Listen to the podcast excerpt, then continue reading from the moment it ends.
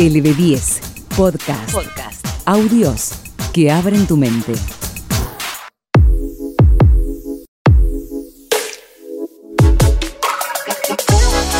¡Hey! Hola, donde sea y cuando quiera que estés.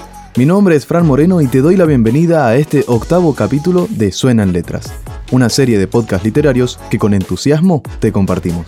En estos relatos ambientados voy a intentar sumergirte en la profundidad de las letras de autores clásicos para que revivas en tu mente todo lo lindo, lo feo, lo angustiante y lo excitante que puede ser un mismo texto.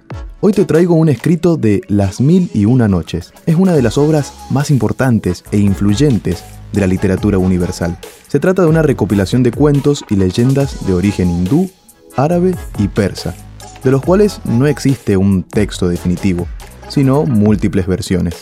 Historia de Abdullah, el mendigo ciego, es el nombre de este cuento, que enseña cómo la codicia puede darte todo, pero también quitarlo. Vamos al texto y después hablamos. Dale. LB10 Podcast. Podcast. El teatro de tu mente. El teatro de tu mente.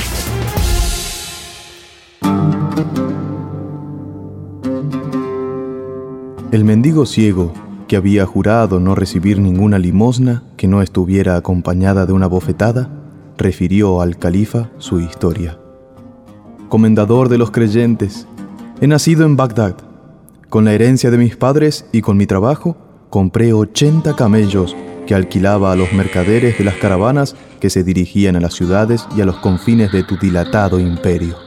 Una tarde que volvía del Basorá con mi tropa vacía, me detuve para que pastaran los camellos. Los vigilaba, sentado a la sombra de un árbol, ante una fuente, cuando llegó un derviche que iba a pie a Basorá. Nos saludamos, sacamos nuestras provisiones y nos pusimos a comer fraternalmente. El derviche, mirando mis numerosos camellos, me dijo que, no lejos de ahí, una montaña recelaba un tesoro tan infinito que aún después de cargar de joyas y de oro los ochenta camellos, no se notaría mengua en él. Arrebatado de gozo, me arrojé al cuello del derviche y le rogué que me indicara el sitio, ofreciendo darle en agradecimiento un camello cargado. El derviche entendió que la codicia me hacía perder el buen sentido y me contestó, Hermano, debes comprender que tu oferta no guarda proporción con la fineza que esperas de mí. Puedo no hablarte más del tesoro y guardar mi secreto. Pero te quiero bien y te haré una proposición más cabal. Iremos a la montaña del tesoro y cargaremos los 80 camellos. Me darás 40 y te quedarás con otros 40. Y luego nos separaremos, tomando cada cual su camino. Esta proposición razonable me pareció durísima.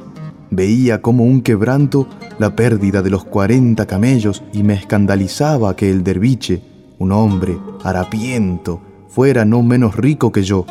Accedí, sin embargo, para no arrepentirme hasta la muerte de haber perdido esa ocasión. Reuní los camellos y nos encaminamos a un valle rodeado de montañas altísimas, en el que entramos por un desfiladero tan estrecho que solo un camello podía pasar de frente. El derviche hizo un haz de leña con las ramas secas que recogió en el valle, lo encendió por medio de unos polvos aromáticos, pronunció palabras incomprensibles y vimos, a través de la humareda, que se abría la montaña y que había un palacio en el centro. Entramos y lo primero que se ofreció a mi vista deslumbrada fueron unos montones de oro sobre los que se arrojó mi codicia como el águila sobre la presa y empecé a llenar las bolsas que llevaba. El derviche hizo otro tanto. Noté que prefería las piedras preciosas al oro y resolví copiar su ejemplo. Ya cargados mis 80 camellos, el derviche, antes de cerrar la montaña, sacó de una jarra de plata una cajita de madera de sándalo que, según me hizo ver, contenía una pomada, y la guardó en el seno. Salimos. La montaña se cerró. Nos repartimos los 80 camellos y valiéndome de las palabras más expresivas, le agradecí la fineza que me había hecho. Nos abrazamos con sumo alborozo y cada cual tomó su camino. No había dado cien pasos cuando el numen de la codicia me acometió. Me arrepentí de haber cedido mis cuarenta camellos y su carga preciosa, y resolví quitárselos al derviche, por buenas o por malas. El derviche no necesita esas riquezas, pensé. Conoce el lugar del tesoro. Además, está hecho a la indigencia. Hice parar mis camellos y retrocedí corriendo y gritando para que se detuviera el derviche. Lo alcancé.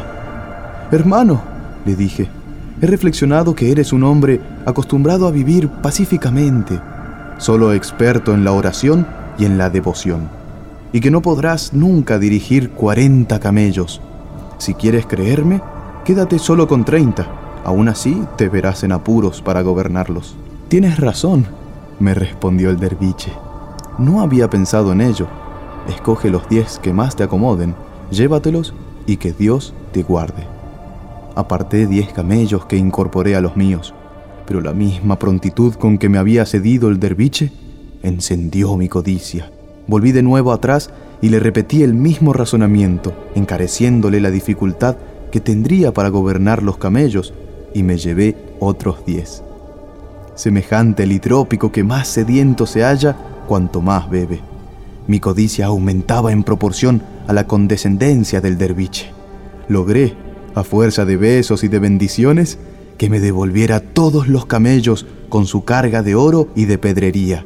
Al entregarme el último de todos, me dijo, haz buen uso de estas riquezas y recuerda que Dios, que te las ha dado, puede quitártelas si no socorres a los menesterosos, a quienes la misericordia divina deja en el desamparo para que los ricos ejerciten su caridad y merezcan, así, una recompensa mayor en el paraíso.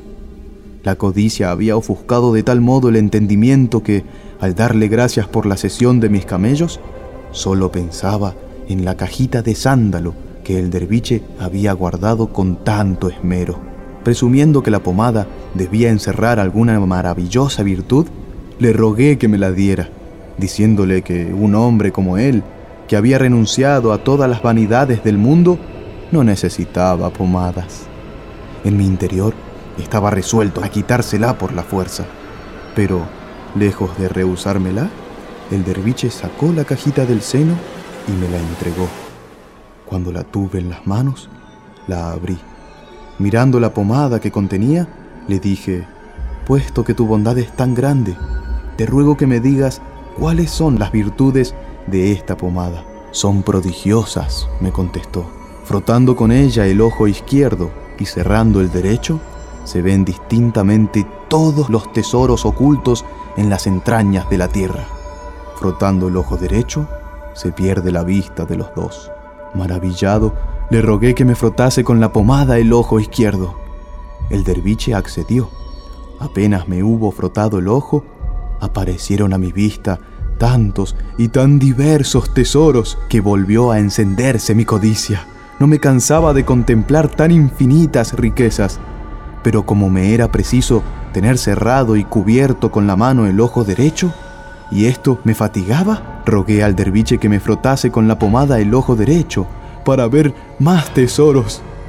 Ya te dije, me contestó, que si aplicas la pomada al ojo derecho, perderás la vista. Hermano, le repliqué sonriendo. Es imposible que esta pomada tenga dos cualidades tan contrarias y dos virtudes tan diversas. Largo rato porfiamos. Finalmente, el derviche, tomando a Dios por testigo de que me decía la verdad, cedió a mis instancias. Yo cerré el ojo izquierdo. El derviche me frotó con la pomada el ojo derecho. Cuando los abrí, estaba ciego.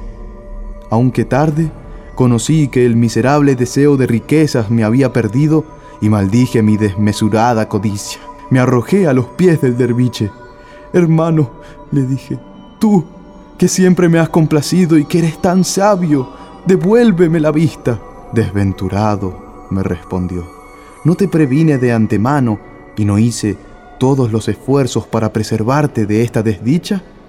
Conozco, sí, muchos secretos, como has podido comprobar en el tiempo que hemos estado juntos, pero no conozco el secreto capaz de devolverte la luz. Dios te había colmado de riquezas que eras indigno de poseer, te las ha quitado para castigar tu codicia.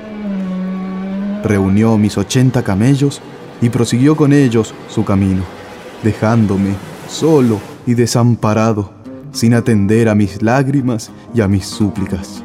Desesperado, no sé cuántos días erré por esas montañas. Unos peregrinos me recogieron.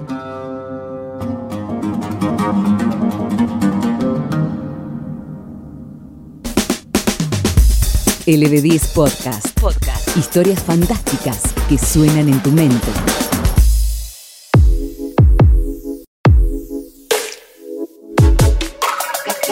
Acabamos de escuchar Historia de Abdullah, el mendigo ciego, de las mil y una noches. Ciertamente este cuento no tiene un final concreto porque es una de las mil historias que tiene el libro. Es una recopilación medieval de cuentos tradicionales del Oriente Medio. La compilación árabe, Mil Noches, originada alrededor del año 850, fue traducida probablemente a su vez de una versión anterior persa llamada Mil Leyendas, pero quizás se originó en la India. Realmente todo es incertidumbre. El nombre actual, Mil Noches y una Noche, parece haber aparecido en la Edad Media y expresa la idea de un número transfinito, ya que mil representa el infinito conceptual entre los grupos matemáticos árabes. El rey Shariar, tras sufrir las infidelidades de su esposa, decide casarse cada día con una joven virgen que es ejecutada a la mañana siguiente para evitar así cualquier otra traición. Para impedir que todas las muchachas del reino mueran, la joven Sherezade se ofrece como voluntaria para casarse con el monarca y utiliza su astucia para proponerle un pacto mediante el cual no podrá ser ejecutada hasta que no acabe de contarle una historia. Los cuentos que la componen se prolongarán a lo largo de mil y una noches y acabarán por cautivar al monarca y disuadirlo de su cruel designio. La historia principal sobre Sherezade, que sirve de marco a los demás relatos, parece haber sido agregada en el siglo XIX para servir de marco narrativo. De esta manera me despido y pongo fin a este octavo episodio de Suenan Letras en donde te relataré cuentos clásicos, modernos y contemporáneos, de la manera en que pueda revivir el teatro de tu mente sin la necesidad de que te sientes a leer. Si te gustó, no dejes de darle a seguir a LB10 Podcast en Spotify para enterarte cuando salgan nuevos y escuchar la amplia gama de podcasts que tenemos para ofrecerte. También seguimos en nuestras redes como LB10 y podés ingresar a nuestra página web donde además podés escuchar la radio en vivo www.lb10.com.ar. Para el siguiente capítulo te traeremos un cuento de Auguste Villiers de Lisle Adam, titulado La Esperanza. Soy Fran Moreno y te espero en el próximo Suenan Letras. Suenan Letras. Audios con historias fantásticas.